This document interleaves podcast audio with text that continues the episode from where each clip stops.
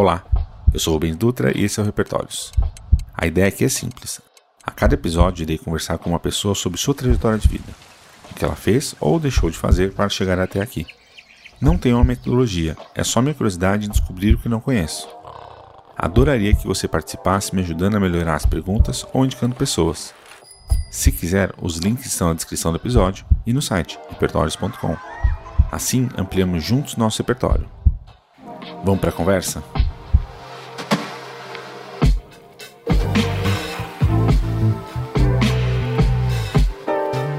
Hoje eu vou começar com um cara que eu conheci na Spring Point e que para mim era uma coisa meio de maluco.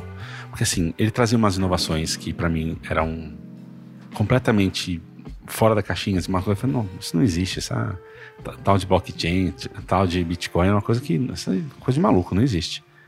Mas também alguns outros conceitos sobre, que até me passou um, um livro esses dias, sobre a gente não ficar muito preso nos grupos, ficar preso nas coisas, ficar preso na, no formato que a sociedade nos dá e que a gente não se encaixa exatamente, né? Quando a gente tenta se encaixar, a gente só sofre. Mas também quando a gente não tenta se encaixar, a gente também só sofre. então tá, tá, aqui basicamente para sofrer. Então, é, vamos lá. Fala aí, quem é você? Valeu, Rubens. Bom, obrigado aí pelo, pelo convite. Surpreendente essa, essa abertura. Pô, fico legal de saber que, pelo menos provocação, eu, eu trago algumas vezes, assim, né? é, bom, quem sou eu? Essa é uma pergunta de. que a gente precisaria de horas para responder, assim. Sim. Realmente eu não, não, não sei explicar com clareza, assim. Mas. Não sei, eu sempre vim questionando as coisas que eu vinha fazendo desde. Desde a faculdade, assim, né? Eu acho que a minha vida até a faculdade foi uma forma de, de, de abordar, de entender e de questionar. E depois daquele momento de universidade, assim, de faculdade, é, eu comecei a procurar muitas outras formas de, de encarar as coisas, como estudo, como trabalho, como relação mesmo com as pessoas. Então, é, acho que foi, foi uma forma meio. Minha vida foi meio automática até, até a faculdade. Não que a faculdade. Com certeza a faculdade teve bastante. fez bastante parte nessa, nessa, nessa provocação também, mas da faculdade em diante eu comecei a questionar muito essa forma de, de viver, de trabalhar, de se relacionar, enfim. Acho que é mais ou menos isso. Mas quem é você? não, não é pra ser fácil, né? é, você nem falou seu nome ainda. Então, é verdade. Meu nome é Thiago, Thiago Padovan. Não sei responder essa pergunta, Rubens. Então, o que, que, que, você faz?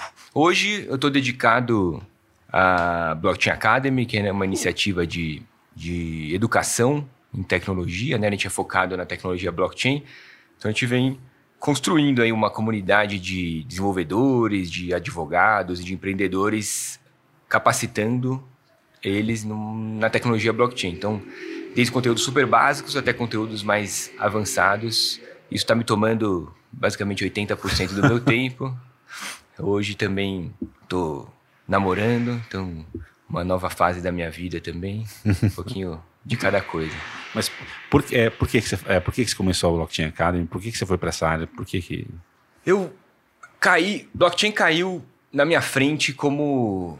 De uma forma muito surpreendente, assim, né? Eu vim estudando teoria das redes e uh, a forma como a gente organiza as, as, as iniciativas, as empresas, a escola, tudo que a gente participa, né? Eu vim estudando isso desde 2013, 2014, né? Eu caí nessa onda estudando inovação, né? Eu, bom, eu vou fazer um wrap-up, então. Eu sou Fica formado em hotelaria, que também não tem nada a ver com o que eu faço hoje. É, de hotelaria, da faculdade, eu fui trabalhar com eventos, então acabei caindo em eventos em hotéis. E depois eu fui trabalhar em agências de eventos, né? Eu fiz um, um grande evento em 2009, lá em Alphaville, que foi muito bacana. Era meio que uma virada cultural lá, lá para a região de Alphaville, Barueri e tal. Trabalhava junto com uma revista da região. E de lá fui cair numa agência de eventos grande em São Paulo, chamava Ogilvy. Então trabalhei um pouco de planejamento, um pouco de, de, de, de atendimento também. E dessa agência eu fui para outra agência um pouco mais, um pouco menor, chamava Front 360 também. E ali eu comecei a questionar muito a forma que a gente trabalhava, assim, né? Quando eu trabalhei em planejamento, a gente cuspia muito projeto, assim. Então, eu juro que teve Uma parcelaria, né? Parcelaria, a gente fazia 40 projetos por semana, assim, né? E para testar, tentar virar um ou dois eventualmente, assim. Então eu fui começando a questionar é, a forma que a gente estava trabalhando, assim. E tentei, dentro das agências, sempre levar um pouquinho de metodologias de inovação. Então aí que eu fui buscar novas formas de trabalhar. Então eu fui estudar design thinking, em 2010 eu fui para Nova York fazer um curso que chama Design for Social Change, lá na SVA, que foi foi muito foi muito esse curso foi muito impactante para mim assim. Eu fiquei seis semanas lá, falei, puta, isso aqui é melhor que uma faculdade. Só as, os conteúdos que a gente tinha, as conexões que a gente fazia, eu fui conhecer é, uma galera que tava, meu, furando poço na África e arrecadando dinheiro com festas em Nova York. Comecei a fazer umas conexões muito malucas, assim. Fui trabalhar, né? Fiz. Trabalhar, né? Fiz um. Ajudei uma, uma ONG lá de, uma, de, um, de um bairro de Nova York que chama Hunts Point, que ela tinha uma iniciativa de levar food justice, que ela falava, era justiça alimentar uhum. para a comunidade dela, que era, ela dizia que era a comunidade mais, mais pobre de Nova York, assim. Então foi, foi muito bacana. E depois que eu voltei dessa, dessa viagem, eu fui me especializar em design thinking, metodologias de, de cocriação, e eu fui sempre tentando me aprofundar nisso, né? Então, é, e, e, e, era muito frustrante trazer essa realidade da inovação para dentro das empresas, assim, Sim. era sempre um conflito absurdo. E nessas, nessas minhas explorações eu conheci um cara que mudou muito minha forma de ver, que é o Augusto de Franco. Até hoje eu tenho uma, uma relação muito interessante com ele. Desenvolver várias iniciativas junto com ele também. Vim acompanhamento, vim acompanhando o pensamento dele também desde 2013, 2014 e certamente abriu muito a minha visão para esse monte de conceito novo que a gente traz até hoje. Isso aqui não tem nada a ver com a sua pergunta que você fez, é isso que eu tô não, falando. Tem também. faz, faz parte da, da, sua construção, de quem é você e o que, que você faz. Exatamente. E blockchain veio. Sua pergunta foi por que, que eu comecei a Blockchain Academy? Em 2014, né, dentro dessas explorações de redes, de novas formas de, de, de organizar as coisas, é, eu estava conversando com o Oswaldo Oliveira também, que é outro, é outro pensador de redes, estava também iniciando algumas iniciativas nesse sentido. A gente estava conversando sobre blockchain em 2014, assim, e tinha um outro cara que chamava Safiri Félix, também estava no mesmo ambiente, era meio como o co-work, o pessoal da Laboriosa 89 lá. A gente estava conversando sobre, sobre blockchain, o Safiri estava já comprando Bitcoin no Japão, assim, não tinha nem exchange no Brasil. Sim. Ele falou que mandava uns malotes pro Japão, falou, meu, Nossa. nunca vai voltar Bitcoin pra minha carteira, assim. Ele só tinha, só tinha exchange lá, nem tinha exchange no Brasil ainda. Nossa, isso é muito antes do Adopter, né? Ele não é. é. Ele, não é nem Adopter, é outra coisa. O cara é corajoso, né? Ele falou, meu, mandava uns malos. Ele falou, ele contando, né? Ele, e ele tava trazendo a primeira ATM de Bitcoin pro Brasil, né? Sim. Nessa época. Fim de ATM 2013, é caixa eletrônica. Caixa eletrônica, é. Era, um, era, era a primeira de duas vias, que você enfiava Bitcoin e tirava dinheiro real, e colocava dinheiro e tirava é, Bitcoin muito maluco. Aquele assunto foi muito impactante para mim. Eu falei, meu, como que pode funcionar um negócio desse, né? Só que eu estava envolvido com outras iniciativas, estava até já falando com a Júlia, o pessoal, ela estava iniciando antes da Spring Point, ela, a gente batia muito papo lá na Laboriosa sobre rede, sobre inovação e tal. Era muito conectado com uma outra rede do, do Don Tapscott que chamava Global Solution Networks, né, que é o GSN, que ele falava nenhum grande problema global vai ser resolvido por grandes instituições ou é, organizações. Vão ser resolvidos por pequenos grupos altamente conectados em rede. Assim. Era um puta conceito que ele tinha. Até eu brinco que depois que ele foi falar de blockchain, ele piorou. ele poderia ter ficado nessa, nessa parte que estava genial, assim. Né? Não, e isso é uma coisa que é, a gente falando da Spring e de outras iniciativas é, parecidas, vira quase que um polo de, tipo, é, que tudo acaba saindo, né? Mesmo a cidade de São Paulo sendo tão gigantesca, a gente tem poucos polos onde a inovação meio que sai dali, né? Com certeza. É muito maluco isso. E aquele momento ali de 2012, 2013, 2014, eu sinto que foi um momento muito rico de inovação. Em São Paulo, principalmente, ou em outros lugares também, Porto Alegre, Rio de Janeiro. Eu lembro que eu fui para o Rio explorar algumas iniciativas que estavam acontecendo lá. Eram, eram sensacionais, assim. Foi um momento muito, muito bacana de geração de ideias e de iniciativas muito disruptivas, assim. Até nesse mesmo momento eu fui para São Francisco buscar coisas novas lá. Isso foi em 2014. Eu falei, meu, aqui está acontecendo muito, coisa muito mais legal que, que, que lá em São Francisco. E a galera não entendia muito. Eu falei, meu, olha para essas iniciativas. Tinham, era, era, a explosão de casas colaborativas, de, de iniciativas, nossa, super inovadoras, assim. E, e Bitcoin e blockchain surgindo muito, né? E, e voltando também para falar sobre a Blockchain Academy, aí o, conversando sobre isso lá em 2013, 2014, não me bateu tanto. Falei, meu, isso aqui é muito interessante. Em 2015, já dentro da Spring Point, conversando com a Júlia lá, falei, Júlia, a gente precisa é, começar a explorar esse negócio aqui. Esse negócio é foda. A gente abriu um, aí a gente abriu um grupo na, no Facebook chamava Blockchain Economy. E, meu, começou a entrar gente pra caramba. Eu falei, o que, que é isso, né? Esse negócio tem alguma coisa aqui, né? Aí eu falei, Júlia, vamos fazer um evento é, sobre isso. Vamos chamar uma galera para falar e vamos ver quem vem. E a gente, eu lembro que a gente marcou a data do evento, não tinha nem palestrante, assim. Eu falei, ó, a data vai ser dia tal. Até lá a gente arrumou alguém para falar. Comecei a, esse negócio, botar na internet, falando, meu, quem manja de blockchain para dummies, para falar para quem não entende nada. E acabei encontrando o Edilson Osório, ele era um cara que estava super envolvido. Ele foi lá nessa primeira vez, falou, encheu o Spring Point lá, deu umas, sei lá, 60 pessoas. Nossa, eu, eu, lembro desse Você dia. Você tava lá, né? Por conta disso, quando ele falou de Smart Contract, eu falei, caralho. É foda. Olha né? umas coisas que a gente vai fazer no futuro próximo aí que vai matar um monte de coisa aí. Vai ser um, servi vai ser um serviço que não é serviço, vai ser umas coisas meio malucas. Exatamente. E a Spring foi onde conectou tudo, assim, né? Aí eu tava fazendo isso, aí tinha o Marcelo Eizelli, que era também tinha recém saído do Santander, também estava propondo umas iniciativas de blockchain com design thinking. Nesse meio eu conheci a Rosine também, que ela foi no evento lá, outro evento que a gente promoveu lá na, na Spring Point, foi o lançamento de uma plataforma dos argentinos.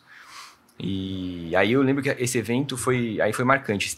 O evento foi terça-feira, aí eu a gente estava conversando numa roda, eu, a Rosine e o Marcelo, na terça, na sexta a gente estava sentado desenhando a Blockchain Academy, assim, a gente falou, meu, precisa de mais gente falando nisso. Sim. Isso faz três anos.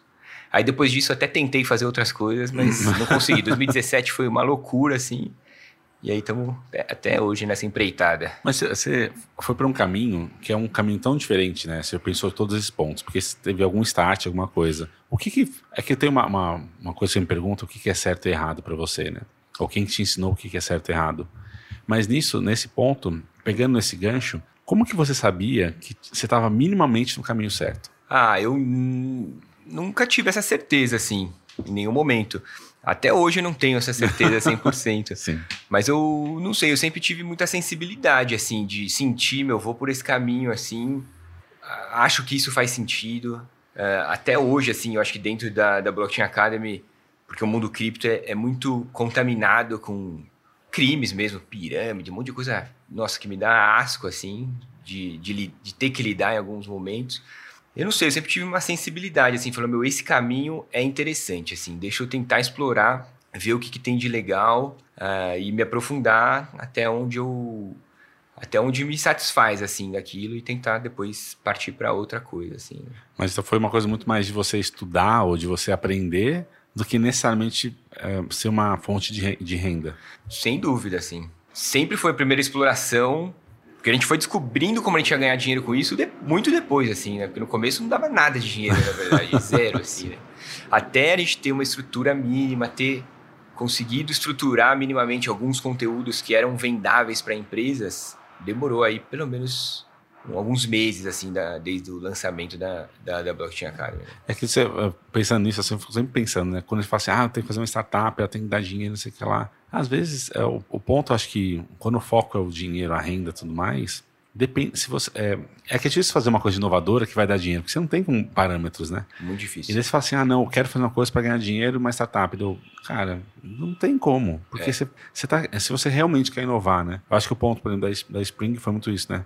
Começou com uma coisa exatamente que eu acho que disso, tipo, vamos começar, vamos ver fazer, criar esse ambiente. Aí quando começou a fazer uma coisa muito de dinheiro, acabou tendo uma diluição e uma mudança, né? Mas aí foi uma mudança de negócio que aquele ambiente já não existia mais. Daí você, a gente tenta buscar isso hoje em dia, né? Exato. Em vários lugares, vários lugares tentam emular isso, só que fica meio fake, né? Meio que tipo, é quase que, que nem o, não completamente contra, mas ou a iniciativa do Itaú, o Cubo, é um ambiente para tentar emular isso, só que meio que forçando, tipo, cara, me dá resultado amanhã, dá resultado amanhã. E não, não sai meio do lugar, né? É, eu acho que são universos diferentes de inovação que a gente estava falando naquele Sim. momento, assim, né?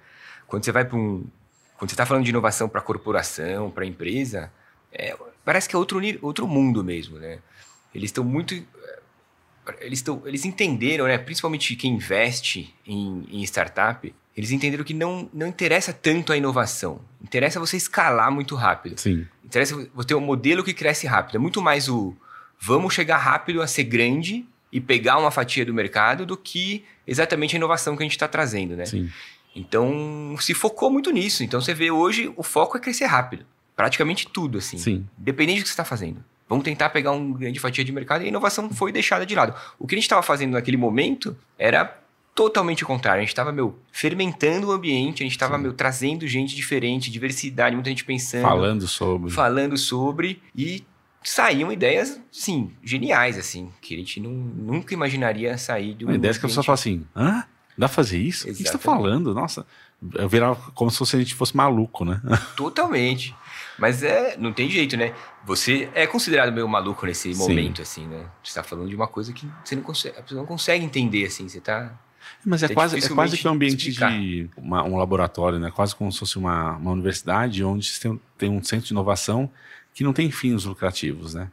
Porque o fim lucrativo acaba atrapalhando eventualmente nesse processo, né? Porque você, como você tem uma meta final de gerar X de lucro, você não deixa o ambiente ser completamente bizarro, né? De falar assim, ah, vamos falar sobre, ah, vamos falar sobre plantas que falam. Falei, plantas que falam, o que você fala? A pessoa já mata essa ideia de início, mas de repente o cara desenvolve uma coisa que no futuro ele consegue fazer uma, um experimento que mostra que plantas podem se comunicar. Lá, Com certeza. É quase que uma faculdade, né? Vamos dizer assim. É, é exatamente. A partir do momento que você botou um objetivo, você já meio que evitou um monte de inovação que você poderia fazer, né? Tem uma eu fiz uma, um gráfico uma vez sobre comparando as metodologias de inovação, que a gente praticamente todas, elas sempre trabalham dentro de um limite, assim, né? Sim. Então ela te deixa pirar até você não sair da caixinha, né? E aí você perde um monte de possibilidade, né? Sim. Quando você está realmente num ambiente de livre interação, altamente interativo, com, com, com, com, com uma curadoria de conteúdo bem posicionada para isso, é nesse ambiente que saem coisas assim fora da caixa mesmo. Mas é só voltando um pouco, eu estava falando antes, né? Depois de 2013, 14, ali 15, eu notei isso, não sei se todo mundo notou essa mesma esse mesmo fenômeno, mas uma, parece que fechou algumas algumas janelas de oportunidade que a gente que a gente estava tendo naquele momento. Parece que o establishment deu uma entendeu, deu uma se protegeu muito, né? Então as Sim. empresas fecharam um pouco as iniciativas. Eu lembro que tinham empresas com iniciativas altamente inovadoras, assim, é, meio inacreditáveis, assim. Eu lembro que eu, eu, junto com o Augusto de Franco, a gente levou a Natura, toda a área de, de sustentabilidade da Natura, a gente levou eles para Campos de Jordão, eles ficaram três dias lá, fora do ambiente da Natura, a gente ficar discutindo como acabar com a área de inovação e de sustentabilidade da Natura. Sim. Isso é inacreditável, assim, hoje, assim, né? E a gente estava discutindo com eles lá, isso da Mas 2014, eu acho que um, dos 2015. pontos que acontece, que aconteceu muito em 2014, 15, 16, é que algumas pessoas começaram a achar que já tinham a solução, que uhum. não precisavam mais falar sobre isso, que já ah, a solução é essa. E daí até começou a surgir muitas empresas de inovação que só davam as metodologias. Ah, a metodologia ágil é isso aqui. Não, a metodologia ágil ela pode ser útil para alguma coisa. Exatamente. Porque meu sempre foi o meu ponto com design thinking. Eu, eu acho legal a metodologia e tudo mais, só que apesar de ela parecer que é para você abrir muita cabeça, para mim ela é muito ela fecha demais, assim, você não consegue fugir muito daquilo para você pensar numa coisa meio bizarra no futuro. Total. Eu acho que ela cumpre um papel, em alguns momentos, todas as metodologias, né? Sim. Cumprem papéis interessantes, né? Até para mim foi uma, foi, um, foi uma porta que eu entrei, assim, falei, meu, pode fazer sentido em alguns momentos. Teve um momento que parecia que resolver tudo, aí depois você fala, talvez não resolva tudo, mas pode ajudar em alguns momentos. E ah, mas é como uma chave de fenda, né? Exato. Ele é muito importante. Serve para aquilo, né? Serve para uma coisa específica, mas você não vai construir um prédio só com a chave de fenda, né? Exato. Então, acho que ter a sensibilidade de, de entender qual ambiente você tá, o que, que aquilo pode te trazer de de inovação mesmo, se é preciso inovação mesmo ou não, porque muitas vezes você precisa mais de produtividade do que inovação, então melhor não pirar muito nas coisas, assim. Né? É que às vezes se você não está com um ambiente muito efetivo, muito eficaz ali na empresa, não adianta você inovar, porque você só vai causar mais um problema para que eu, eu, eu, coloque isso para dentro, eu tenho que fazer esse depois que tudo está lá dentro, uma coisa nova, um produto novo, eu tenho que fazer um jeito para aquele produto ficar eficaz, daí volta ao establishment. E Exatamente. Normal. E produtividade é ao contrário de inovação 100%. Assim. Tô. então, não dá para casar as duas coisas. Ou você, ou você é muito produtivo, ou você vai ser inovador. Inovador de verdade, né? Não Sim. inovador é, tem uma Nutella. iniciativa de um, podcast que eu faço produção da Simnetics, que fala muito disso, né? Então, se você tem algumas empresas fazem um ambiente externo, completamente externo, onde não tenha inferência nenhuma da empresa, que pode rodar à vontade e tipo falar, pensar nas loucuras, vamos dizer assim. Mas como é uma empresa, a loucura ainda fica muito limitada. Fica no, naquele silo ali. É, que fica de é que nem as inovações, a grande maioria das inovações em, em economia ou pedagogia ou em pintura, no geral, vem de uma pessoa que não tem nada a ver com aquele, com aquele ambiente. Né? Então, você falou de hotelaria. Você vem de um ambiente revolucionou um, um ponto que, teoricamente, é de economia, mas que economistas estão olhando e falando, não, isso aí nunca vai funcionar, isso é uma bobagem. Total. Eu falo assim para ele, cara, só olha de olha maneira diferente, né? Porque daí, nisso volta um pouco a pergunta, mas tem um pouco a ver, e estou forçando um pouquinho a barra também, mas quem que te ensinou o que é certo e errado? Porque o meu ponto disso é que você foi para um, um, mercado, foi para um ponto que, teoricamente, você não deveria estar lá. E, teoricamente, alguém te falou lá atrás, falou assim, não, você não pode se meter em tal coisa, porque isso é certo, isso é errado. Quem que ensinou o que é certo e errado, assim? Quem que me ensinou? É. Pode ser uma pessoa, pode ser todo mundo, né? Mas... É, eu acho que é foi uma construção meio social, assim, né? E eu acho que tudo tem, tudo tem certo e errado. Não, não tem nada que, que vai ser 100% certo, 100% errado. Acho que se a gente vai falar de cripto, vai falar de inovação, é uma, é uma construção meio social, assim, né? E, e tem muito de, de ponto de vista mesmo, da onde você está vindo, o que que aquilo te relaciona, como que aquilo te traz algum pensamento, se é certo ou se é errado.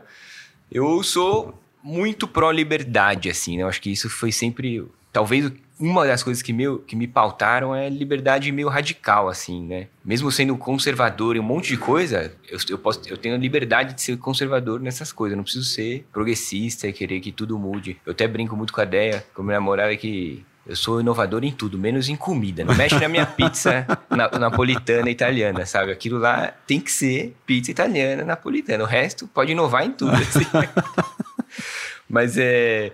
Mas eu realmente sou muito aberto, assim, a, a, a entender e, e dar liberdade para a pessoa achar realmente o que, que, é certo e o que, que não é certo, mesmo eu não entendendo muitas vezes, nem, mesmo não tendo conseguido compreender aquele ponto de vista, assim, é, é, é essa tal de liberdade mesmo, né? De, de, de encarar as coisas da forma certa e errada como você acha.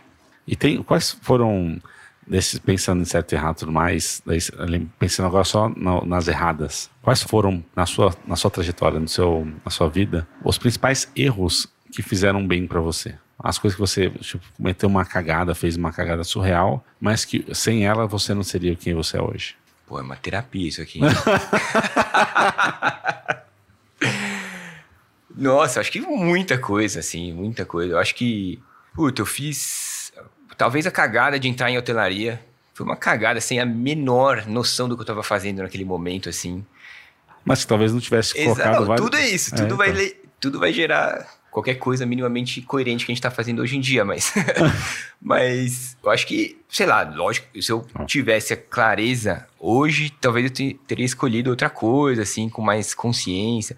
Não que eu faria economia, não era isso, assim mas eu talvez teria mais tempo para pensar em que me aprofundar naquele momento. Eu tinha muito pouca clareza do que do que fazer aquele momento, né? Mas e... você imagina que se você tivesse feito economia, provavelmente você estaria preso estaria. no mesmo, no mesmo mundo que todo mundo fala para você hoje, fala assim, não, isso aí tá errado. Estaria trabalhando no banco, fazendo qualquer coisa, né? Mas com certeza, ah, eu acho que teve uma teve uma agência que eu trabalhei, fiquei três anos e meio e aí eu tinha várias oportunidades lá de fazer um monte de coisa.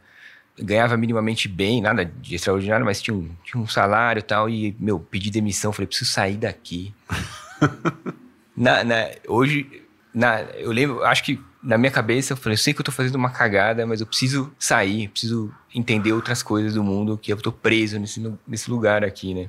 E também isso foi um, foi um movimento de que as pessoas que estavam ao meu redor identificaram como um erro, assim, né? Uma grande cagada que eu tava fazendo, mas que me trouxe nesse, nesse me deu abertura de tempo e de espaço e de conexões para né, conectar os conceitos e construir alguma outra trajetória, assim, né?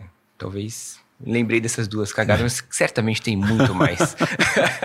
é, o meu ponto é sempre que a gente acaba é, vendo a, a trajetória das outras pessoas e acredita que elas só acertaram, né? E é importante a gente entender que tipo, a gente mais errou. Com certeza. Muito mais do que acertou. Continuamos assim. a gente até tava brincando, a gente se encontrou na segunda-feira. A gente só mostra a parte boa mesmo, né? As cagadas gente não, não põe no Instagram. É, é, é aquela coisa, né? no Instagram só tem a parte da frente, né? o backstage ninguém mostra.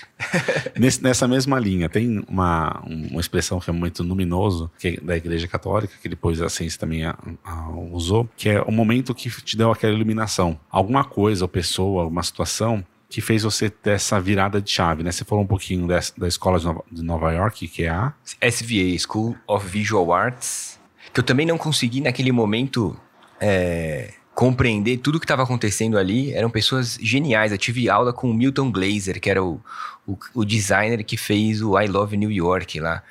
Muito louco, assim. O, e com o CEO da Frog Design, assim, pessoas super. E eu tava lá dentro, eu falei, nossa senhora, que loucura, assim. Eu só consegui maturar aquilo muito tempo depois, assim. Né?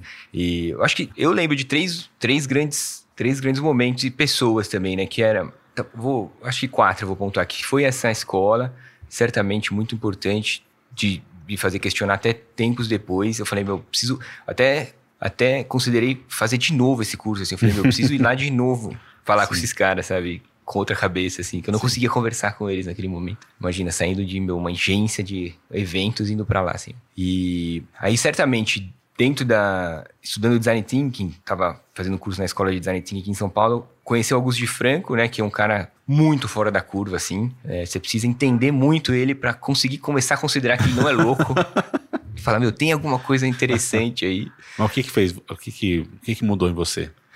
A aula dele, eu lembro nitidamente até hoje, assim, né? Que a, que a aula dele que ele falava de, de redes, né? Que, que era o que, que são exatamente redes sociais? O que, que é essa parte social que a gente deixa que a gente deixa de estudar e a gente deixa de tentar entender é, e, e, deixa as coisas muito objetivas, né? Sim. Então ele falava muito de redes, né? De do que, que é essa rede social que a gente está falando, que não é mídia, que não é Facebook, que não é Twitter, que não é WhatsApp, que não é nada disso. É a rede social, são as pessoas interagindo, são as pessoas conversando, são as pessoas conversando além das estruturas que a gente está é, acostumado a lidar. Então esse tipo de papo me pegou muito, assim. Eu falei, a gente precisa ter mais iniciativas conectadas em rede e menos hierárquicas, assim. Esse foi um ponto ponto que me pegou muito, assim, né? Eu acho que a, a hierarquia sempre uh, trouxe e sempre vai trazer formas muito pouco inovadoras de a gente fazer as coisas. Né? Quando a gente deixa os ambientes mais democráticos, mais abertos, mais interativos, automaticamente, sem forçar mesmo, a gente começa a trazer inovação. Sim. Então, esse tipo de discurso para mim fez muito sentido, assim, né? É muito difícil aplicar isso, então por isso que essa busca por metodologias e tal vem para tentar é, fazer esse gap, é, tirar esse gap, mas é sempre muito, foi sempre muito desafiador, né? Eu acho que um terceiro cara também que recentemente fiquei bastante próximo dele, que é o Caio Vação, que também ele tenta trazer essa visão de complexidade, de inovação, trazer algumas ferramentas que em alguns momentos você consegue lidar com aquilo de forma um pouco mais é, objetiva, assim, né? Então, é sempre pirando, você pira naquela situação, depois você traz, tenta é, sistematizar um pouquinho, tenta trabalhar o que você fez e volta para aplicar aquilo, assim, né? É quase criar uma metodologia a cada, a cada vez que você encontra ele. Exatamente, exatamente. Então, até o conceito, né, que ele trabalha muito aqui, que é o meta design, vem, vem muito pensar isso, né? Como Sim. você fazer o, é o design do design, assim, né? Ainda acho muito pouco, é, ele é muito pouco compreendido, assim, normal, assim, mas eu acho que cada vez mais esse, esse papo tá pegando, assim. Cada vez mais que a gente vem conversando sobre isso, é, vira e mexe a gente fala com, com as empresas, que até dentro da Blockchain Academy, vira e mexe, eu tô falando de inovação, porque não tem, não tem muito jeito. Então, você vê que brilha os olhos das empresas, mas é difícil de vender, então você consegue, você fica nesse meio, nesse... É que o formato, né? O, Caio Vação, alguns, algumas outras pessoas que a gente conhece, é, como a gente não tem um pacote muito é, fechado, né, uma, um produto muito estruturado, Sim. vamos dizer assim, é, e, e, e, às vezes, mesmo que tenha, tá tão longe do dia a dia das pessoas que elas ficam achando que, ah, não, isso é só um bando de maluco tentando fazer uma coisa X e não está vendo o quanto que é possível aplicar tudo, tudo isso e quanto seria aplicando isso poderia gerar uma, um tipo de inovação para a empresa que ela nem consegue mensurar, né? Com certeza. Que é o ponto disso, a gente sempre tá E ela não consegue lidar com isso, Rubens. Né? Sim. Porque se ela entende realmente o, é uma coisa que eu vou falar que vai ser contra tudo isso. Assim. se ela realmente entende o poder disso, ela começa a ver aquilo como uma ameaça. Que é uma Sim. ameaça ao, ao, formato que ela está organizado realmente. Sim. Que é uma ameaça. Você vai precisar mexer nessa organização toda e vai mudar sua empresa, vai mudar a forma que você faz as coisas, vai mudar seu produto, pode acabar com sua empresa, pode Sim. se transformar em 15 empresas em vez de uma empresa só. Então, quando realmente. E, e, eu não sei, as pessoas não são burras, as pessoas com certeza entendem isso em algum momento e seguram. Sim. Vão voltar para fazer uma metodologia mais tradicional que eu consigo controlar. Se eu ver que está fugindo do controle, eu boto os caras de volta para a caixinha aqui. Né? E você falou isso, uma coisa que às vezes eu fico pensando, o quanto é engraçado. As empresas, elas, elas funcionam muito como se fosse um funcionário elas têm um medo de perder o emprego, que é o medo público dela, uma coisa assim, e medo de quem pode fazer isso. Assim, mas a gente não está querendo tirar seu emprego, a gente quer que você melhore e seja tenha como se fosse uma promoção para o mercado. Sim. Só que é, esse, esse medo faz atravanca tanto que empresas tradicionais, gigantes, fazem umas coisas que você fala, nossa, mas que tosco, né? Tipo, as iniciativas que falam que, não, somos mega inovadoras, falam os conteúdos, você fala, nossa, sim, não está fazendo nada. É verdade, é verdade. É, tem. É, o sistema é feito para se manter, né? Sim. Ele é feito, ele é todo montado para você dificilmente conseguir alterá-lo realmente, assim, né? Então, ele é muito pesado, assim, você pensar que essa, essa forma hierárquica de a gente organizar tem aí mais de 6, mil anos, desde Sim. a Revolução Agrícola aí que a gente vem se organizando de forma hierárquica. A gente teve um ou outro, é, uma outra iniciativa é, mais mais é, distribuída ao redor durante, esse, durante esses milênios. Mas a maioria é isso. Você pensar em igreja, em, em, em fábricas, em empresas, escola, é tudo o mesmo padrão, assim. Né? E é muito difícil mudar mesmo.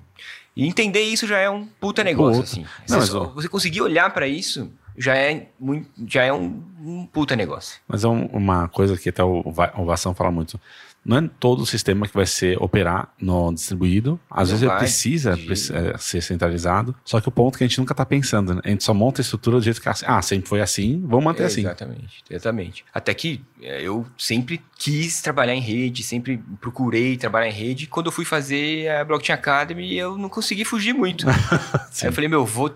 Tá bom, vou fazer uma iniciativa um pouco mais tradicional aqui eu estou falando uma coisa muito inovadora, mas a minha empresa, ao mesmo tempo, não é organizada tanto da forma que eu gostaria. A gente tem, a gente trabalha em comunidade de projeto, que é uma coisa que eu gosto de fazer, né? não tem funcionário praticamente, é tudo por parceria, mas, pô, queria que ela fosse uma outra coisa, Sim. mas é o que a gente conseguiu fazer. Mas entra no ponto até que não é só você como, como dono da empresa que quer fazer isso é, as pessoas vai, contra, vão, vai contratar ou trazer como parceiros, elas precisam também estar rodando nesse processo. Sim. E a maioria não está, porque a maioria também está vivendo nesse outro, esse outro paradigma Exato. de ter um salário, vou para casa e tudo mais. E que é legítimo, né, muitas vezes. Sim, sim.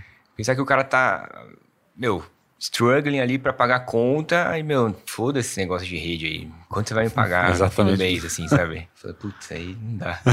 Mas, não consigo pagar nada no fim do mês, eu consigo não. projeto mesmo. Não, e, e, essa é a coisa mais difícil, né? Como que a gente equilibra esse ponto? É que tem uma coisa, acho que rodando melhor, né, na, na Europa, Estados Unidos e alguns outros países, que é como o salário mínimo, ele realmente é um salário, é uma, um mínimo para você sobreviver, é. você tem, acaba podendo ter um tempo melhor para pensar sobre isso. Isso é fundamental. Aqui, o nosso salário mínimo não mantém ninguém né? Tipo, você for solteiro, vivendo com os pais, ainda assim você não dá pra pagar todas as suas contas. Com certeza. Nossa, isso é um ponto muito, muito importante, assim, né? Você ter o mínimo de segurança que você não vai passar fome, assim, né? Pra você conseguir começar a botar a cabecinha para fora e pensar em alguma coisa diferente, né? E é isso, não dá pra. A gente, mais uma vez, a gente é super privilegiado de poder fazer Sim, isso aqui, total, né? total. Poder ter essa conversa e falar essas coisas. É, falar às às 2h50 da tarde, numa quarta-feira, poder fazer isso. É, É um exatamente. nível de privilégio que é surreal. que, po- que, que deve- todo mundo deveria ter essa Deveria oportunidade, ter, assim, é. né?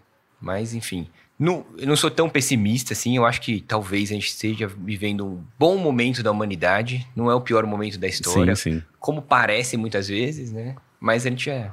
Pouco tempo atrás tinha câmara de gás aí, matando milhões de pessoas. Sim. Pouquíssimo tempo atrás, na verdade. Pouquíssimo tempo atrás. Agora, você falou, você falou disso, tem uma coisa aqui também. Eu sempre busco entender a- quando a gente é muito idiota, quando a gente faz coisa errada e tudo mais. Porque quando a gente entende que tá sendo idiota. Quer dizer que eu parei, a gente parou de ser idiota? né? Não, não, a gente vai continuar o resto da vida. A gente vai morrer sendo idiota. Talvez a última palavra que a gente fale faz você lembrar as cubas, né? Não, não. Que nem no, no livro Memórias Póstumas de Brás Cubas, né? Seja, seja filha da puta até no seu pós-mortem, né? Tipo, que é a primeira frase do livro, e a, ulti- é que a última frase é maravilhosa, a primeira, a última eu não vou falar, mas a primeira, tipo, ao primeiro verme que primeiro roer as frias carnes do meu cadáver, de, de- cadáver, dedico com saudosa lembrança essas memórias póstumas. E tipo, tá, cagou pro mundo, né? foda-se. Qualquer coisa. Então, mas o ponto assim, qual- me fala uma- um, momentos que você é, se achou idiota de, de tamanho, de maneira assim, assim descomunal. Qual foi aquele momento, um momento, uma fala ou com alguém que você falou, nossa, eu fui idiota de tal forma assim que é, às vezes pode ser uma, uma, uma idiotice boba de infância.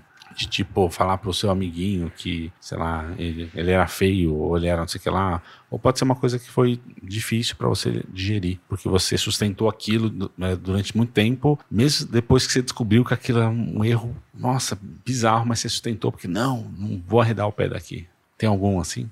Hum, não, com certeza tem, né? Não, esse é o ponto. É, é, o ponto é que é, para algumas pessoas tem tantos que não conseguem lembrar, algumas pessoas não tem nada que marcou, mas para algumas tem aqueles que ficam marcados o resto da vida, assim, tipo, fica lembrando desses Ah, tem. coisas. Puta, lembrei de um. De moleque, né? Adolescente. Teve uma briga que eu tive com a minha irmã, assim. Que, assim, eu nem, eu nem lembro o motivo, assim. Mas E tu eu- nunca lembra. A briga é sempre idiota, a gente nunca É, lembra. Não tinha. Sem dúvida, foi, foi um momento, eu acho que eu tinha uns 13 anos, 14 anos, e a gente, eu briguei com a minha irmã e botei na minha cabeça que, sei lá, não queria falar com ela mais, assim. E aí eu fiquei, sei lá, uns meses assim, sem falar com ela, morando na mesma casa, assim. Foi ridículo, era, era ridículo isso. Tipo, sei lá, ia tomar café da manhã quando ela não tava. Eu lembro que a gente foi fazer uma viagem até e eu passei a viagem inteira meio sem falar com ela, assim. Ridícula. Enfim, superamos isso. Hoje a gente é muito amigo. Sim. Mas hoje uma coisa que eu fico muito feliz que eu, meu irmão e minha irmã, a gente é muito, muito amigo mesmo. Além de irmão, a gente se dá muito bem, viaja junto, a gente gosta disso, não é forçado assim. Sim. Muito, muito interessante. Mas foi uma idiotice que eu sustentei por muito tempo. Não, mas isso você falou uma coisa que eu acho legal, assim, traçar um paralelo. Eu gosto de traçar esse paralelo sempre com um casamento, que as pessoas acham que um casamento vai ser mil maravilhas, que você nunca vai brigar com a pessoa Sim. e não sei o que lá. E às vezes você pode. É que na minha cabeça é muito isso, assim. Vezes eu posso passar um mês sem falar com minha esposa sem querer separar dela. Porque simplesmente um fato é que tô bravo. Tô bravo por alguma coisa, ela tá brava por alguma coisa, porque eu falei alguma coisa errada pra ela, ela ficou puta da vida. É, não- e não é, é, Isso não é necessariamente motivo pra separar. Então eu sempre fico colocando isso porque assim, fala assim: não, sei que lá, se você é, fizer tal coisa, eu vou separar. Eu falei, você tem um filho, você vai separar dele? Vai separar do seu irmão? Claro. Você pode passar um tempo ali meio. Então, esse relacionamento é muito além do. do é que é, esse comparativo, assim, assim, um relacionamento, um casamento não é só sexo, né? É, tem que ser muito além disso, porque se não é além, Com certeza. pra que que tá ali, né? Exatamente. Eu tava lembrando, eh, quando a gente começou, eu e a Deia a sair e tal, a gente, os dois, né, não, negócio de namorar, negócio de casar, não, vamos morar separado, muito tempo. Que a gente falava muito isso, de ter essa. né, tipo, eu até brinco com ela até hoje, que eu, eu lembro que a gente teve, uma- teve um papo que a gente teve que eu falei, não, vamos morar cada um num apartamento, mais perto, assim, tipo, no mesmo prédio, assim, pra cada um ter seu espaço, sabe? Aí depois começou a. Não, mesmo apartamento, mas pelo menos dois quartos, velho. Cada um tem seu quarto, seu banheiro. Quando você quiser dormir sozinho, você vai e dorme. E na verdade, a gente tá no mesmo quarto e tudo junto. É que é, é o medo, né? meses. A gente tem esse medo, né? De é, um, um pouco medo de crescer, um É. pouco medo de assumir que você não vai ser perfeito também. Não, Então, é, esses- e, e morar junto para mim, né? Nunca tinha morado junto, né? Já tinha outros, outros relacionamentos, mas nunca de, de casal, de morar junto, assim, né? E tá sendo uma experiência, assim, de, de realmente de abertura de intimidade extrema, assim, né? Sim. Porque mesmo que você namora muito com uma pessoa por muito tempo, você não mora junto, você tem seu momento, você tem seu espaço, você não precisa falar. Não que eu fale tudo, nem a ideia fale tudo para mim, mas você tem muito mais espaço privado, assim, né? Mas agora, meu, é tipo full time, né? 100% do tempo. e é um exercício muito, muito legal de se expor também, de, de entender essa dinâmica, de dividir espaço o tempo inteiro, assim. Tá sendo muito interessante essa experiência. Maravilha. E tudo que você falou, né? A faculdade que você fez, o seu relacionamento, todas essas coisas que você tá fazendo e tudo mais. Você pensa é, em alguma direção, ó, tenho que seguir uma direção tudo mais, eu tenho que deixar algum legado, eu tô construindo esse repertório para minha vida, ou você tá no flow, como que tá para você? Ah, já tive mais no flow, assim, né, já tive com menos objetivos. É, o que me pauta, sei lá, eu sempre penso em deixar sempre essa semente de, de mais liberdade e mais democracia em tudo que eu faço, assim, né? Óbvio que sempre que você fala hoje em democracia, tá super estuprada essa palavra, assim, né? Poderia dar outros três podcasts só falando Sim, tá. disso, assim, de liberdade, né? Mas eu sempre tento plantar essa semente, assim, de, de questionar, né? É, essas, essas premissas e plantar isso assim, falar, meu, a gente precisa de mais. O que, o que realmente a gente precisa é mais isso. É mais liberdade e, mesmo que você não concorde com aquilo lá, deixa aquilo sobreviver e deixa aquilo seguir seu caminho, assim. É, acho que é isso que me pauta, assim. É isso que sempre vai me puxando para as iniciativas, assim. E você tem uma, um legado que você queira deixar para alguém para a humanidade ou para alguém específico, assim, ah, preciso construir isso aqui para deixar para as pessoas. Acho que não tenho essa pretensão, não. nunca, nunca, nunca tive essa, essa, esse pensamento. Acho que nunca passou muito pela minha cabeça. Maravilha. E agora uma pergunta que tem, não tem uma resposta, mas que é sabendo o que você sabe hoje e sabendo que só sabe tudo que você sabe por, pelo seu, pela sua trajetória de vida, você arriscaria mudar alguma coisa para você não ser o que você é hoje? Ah, acho que não, né? Acho Por quê? Eu, eu acho que o, a construção é, é esse caos aí mesmo. Eu acho que essa construção, né, essa, essa, essa formatação do que você é hoje é fruto de tudo que você viveu, todas as interações que você teve, todas as, todas as cagadas, todos os erros, todos os... Senão vai virar aquele filme do, do efeito borboleta, lá, né? Que é, um, é, sempre um... Você quer arrumar alguma coisa que puta, vai piorar. É melhor não, é melhor não, não mexer. melhor não mexer, né? Eu acho que não. Acho que eu não tenho muito que, que reclamar, não tenho muito que ficar... É, remoendo, não. Maravilha. E a, uma pergunta bem simples agora. É que tipo aquela, né? Quem é você, mas é bom ser você? Às vezes sim, às vezes não. às vezes sim, às vezes é ótimo, às vezes é muito ruim, às vezes é meio desesperador, às vezes dá muita ansiedade, às vezes fica bom de novo. É isso aí. Mas por quê? Eu acho que é porque é, tem que ser, né? Eu acho que, eu acho que tem que ser assim. Acho que não dá para não dá para ser bom o tempo todo. É, acho que, né, acho que se fosse bom o tempo todo, você nem teria, se não tivesse a coisa ruim, você não teria o, o sentimento do que é bom. Sim. Eu acho que você tem que ter as, as é, os, esses sentimentos de, de, de ansiedade, você tem que ter esses sentimentos de tristeza, de, de sei lá, de que beira o desespero às vezes, para depois você conseguir né, fazer alguma coisa e valorizar algum momento um pouco mais mais de paz que você esteja vivendo, assim. Eu acho que tem que ter esse antagonismo e vai e aceitar que vai ser assim para sempre, assim, né? Você não vai chegar um momento e falar agora tá tudo bem, né? e só tá o, bem, né? O, o Oswaldo Oliveira ele falava qual que é a visão da paz que a gente tem, né? Você quietinho, de branco, deitado numa cadeira, ele falava isso é a morte, ele falava assim. isso é desesperador. Isso é desesperador, Nossa. né? Te, teve um, uma experiência que fizeram também que era eh, tinha um, um cientista eles estavam tentando fazer a caixa acústica mais silenciosa do mundo. Então os caras fizeram mil, mil paredes com mil tipos de isolamento e tal e as pessoas ficavam lá dentro e enlouqueciam assim né? Porque não tem essa não esse, tem feedback né? Não tem coé você, você, não, você, começa a inventar coisa né? é porque você, você basicamente você fala você não ouve nunca o som voltar para sua tem uma acho, acho que na Califórnia ou Los Angeles eu nunca lembro que uma universidade construiu essa caixa que ela basicamente tem uma acústica perfeita. Perfeita.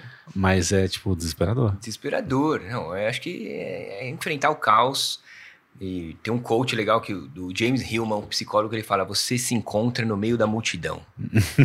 então é para é ir pro pau mesmo e ver as, todas essas cagadas que a gente faz. E agora, pra gente tá arrumando pro final, é, eu tenho três que parecem já ser óbvios, mas é, quais são os seus principais mentores no, no seu, na sua vida? Mentores ou mentoras, né? Eu sempre falo mentores, a gente sempre puxa masculino, mas é, é somente funcionando nesse padrão mesmo. Ah, puta, eu acho que eu já falei sobre eles, assim, de, de, de construção de ideias, assim. Eu acho que, meu, é o Augusto, o Augusto, Augusto de Franco, o, o Oswaldo Oliveira teve uma importância muito grande, mesmo que ele, o Oswaldo morreu e eu morri tretado forte com ele, isso é uma coisa que me não que eu tenha um arrependimento, assim, mas é o que, é o que rolou, que ele era um cara muito, muito... Visceral. Visceral, absurdo, assim. A gente brigou e fez as pazes e brigou de novo. e, e, aí, quando ele morreu, a gente tava muito tretado, assim. A gente não tava se falando há muito tempo. Mas senti muito também, eu até falei pra um amigo dele, eu falei, meu, o incômodo que ele me causava, eu não queria perder, assim. Sim. Porque a existência dele me causava um incômodo interessante, assim, né?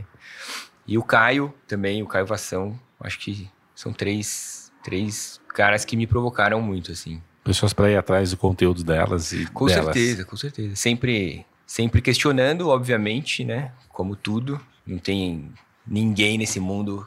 Tem, tem um cara acima, não acima, não, vou, não vou colocar acima, mas é um cara que eu não conheci, que eu gosto muito das ideias, que é o Krishnamurti que eu não, obviamente não conheci, mas o Jiddu Krishnamurti, eu acho que ele escreveu livros, puta, sobre existência, sobre não ter um guru, mesmo ele sendo considerado guru por muita gente, assim, ele questionava muito isso, ele falava, não me sigam, não me sigam, tal. É, Nossa, é muito... lembrou muito a vida de Brian, né? Não sei se você lembra da vida de Brian. Esse não lembra. Ah, do Monty Python. É, que ele faz, tem um momento que ele fala, ele fala, assim: Ah, não, não me siga, eu não sou seu Messias. Daí o pessoal fala: Não, só o Messias falaria sobre isso. É verdade, muita gente encara assim, né? É muito louco esse pensamento, né? Puta, é muito, muito, muito louco. Mas é isso, acho que a gente nunca vai entender tudo, né? A gente, a gente vai ser só pegar umas, umas, umas frações das coisas por aí. Maravilha.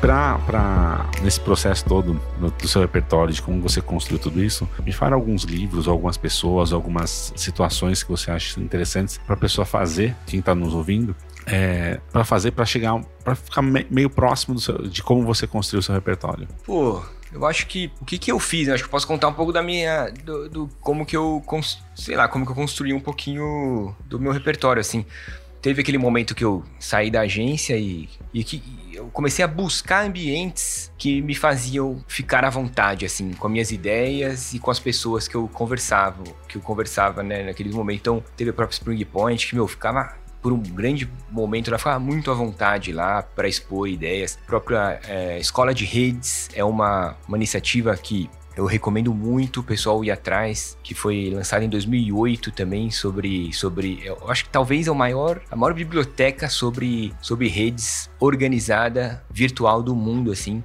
Tem muita coisa boa lá. É, todas as iniciativas da escola de redes são muito bacanas. É, puta, ler de leitura, meta design do Caio Vação, acho que muito interessante é, de, de, entender a forma que ele pensa.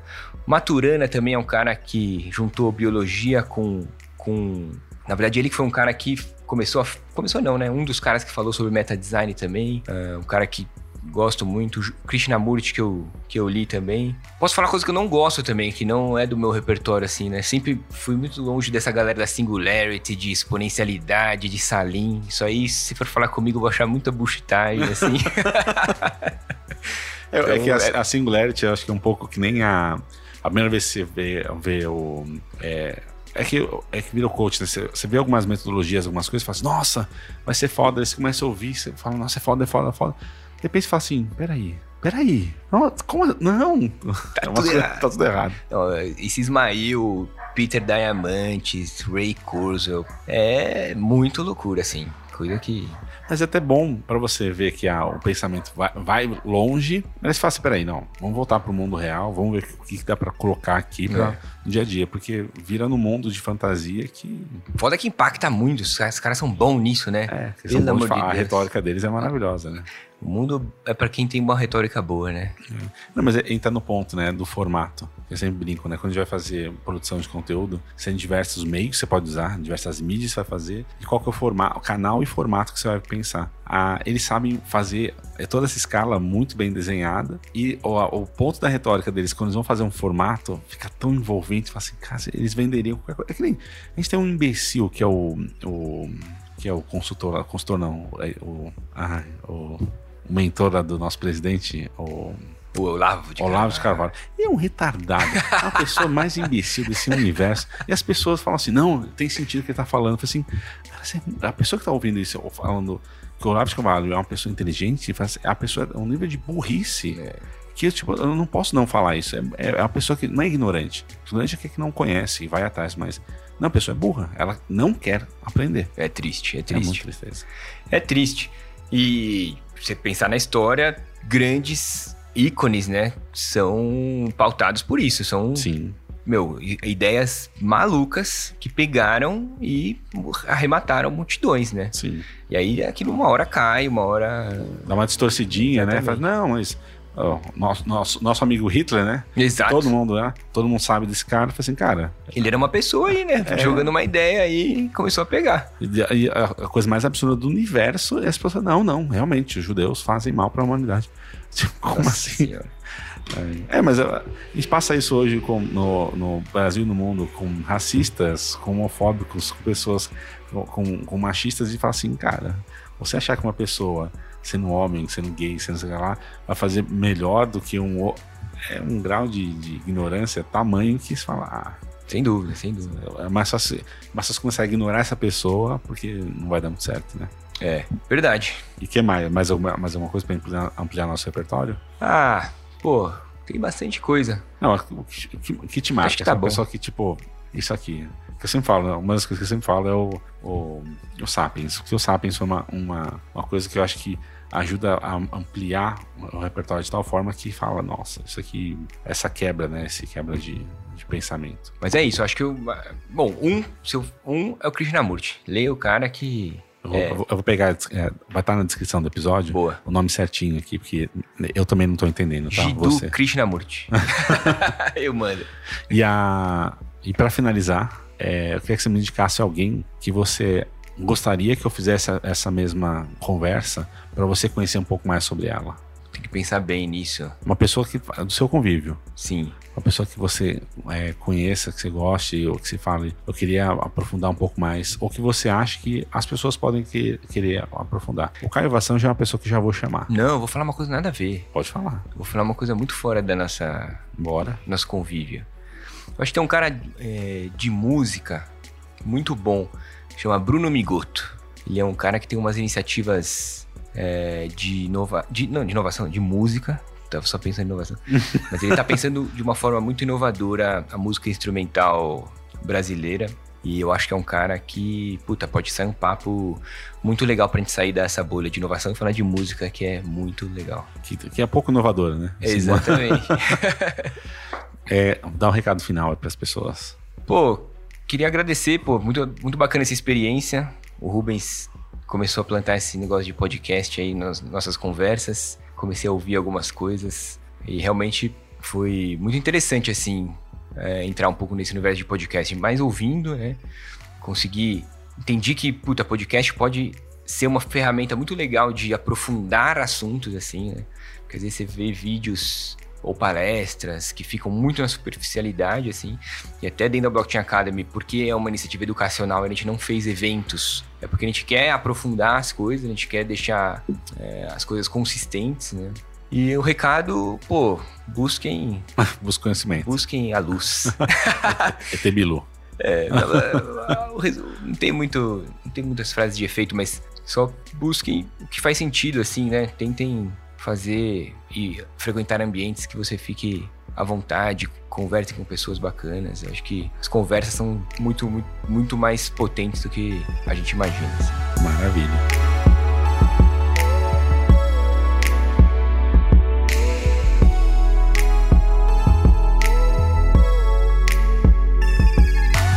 Para finalizar, só quero te lembrar de uma coisa.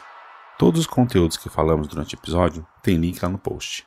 É só acessar repertórios.com. E aproveita que está lá e me conte o que achou do episódio, o que passou pela sua cabeça enquanto você ouvia. Mas se quiser mandar uma mensagem mais privada, mande um e-mail para ampliar.repertórios.com. Você também pode indicar alguém para eu conversar. É só entrar lá no site e ir na aba Quero indicar alguém. Até o próximo episódio.